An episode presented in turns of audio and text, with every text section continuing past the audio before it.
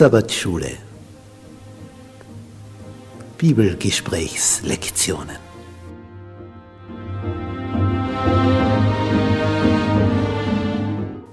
In Christus ruhen.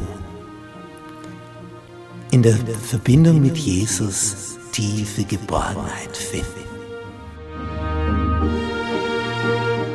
Jesus hat wie kein anderer Menschen aus ihrem Sumpf der Verzweiflung, der Hoffnungslosigkeit, des Hamsterdaseins im Rad herausgeholt, zu dem Entscheidenden, zu dem tiefen, tiefen Leben, diesem Sinnerfüllten, wonach wir uns alle sehnen. Diese Szenen, die wollen wir tiefer betrachten, damit wir zu dem finden, wonach wir uns sehnen.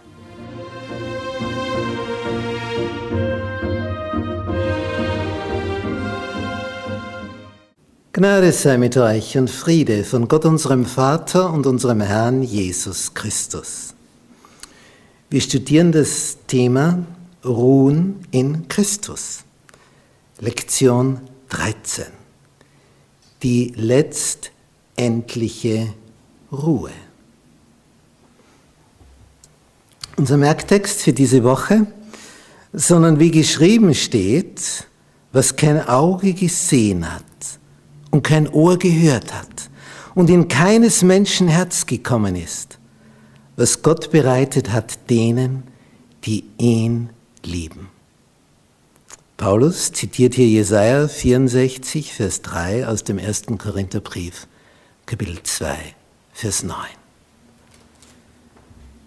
Die letztendliche Ruhe. Der große Kampf zwischen Christus und Satan der findet auf globaler Ebene statt. Aber nicht nur das, er findet auch auf personaler, also persönlicher Ebene statt. Bei dir, in dir.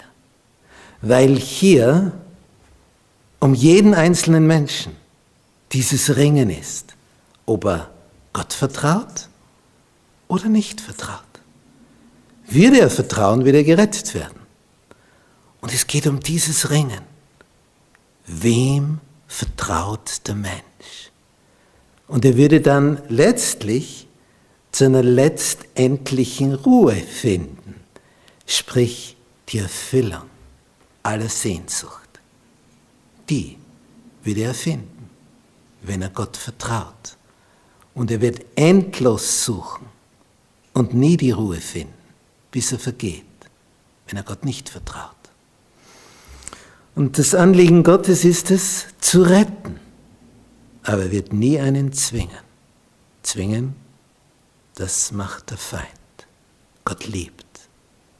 Und wenn jemand auf diese Liebe antwortet, wird er vertrauensvoll in diese Richtung gehen, was Gott ihm empfiehlt, und wird vertrauensvoll Gott folgen.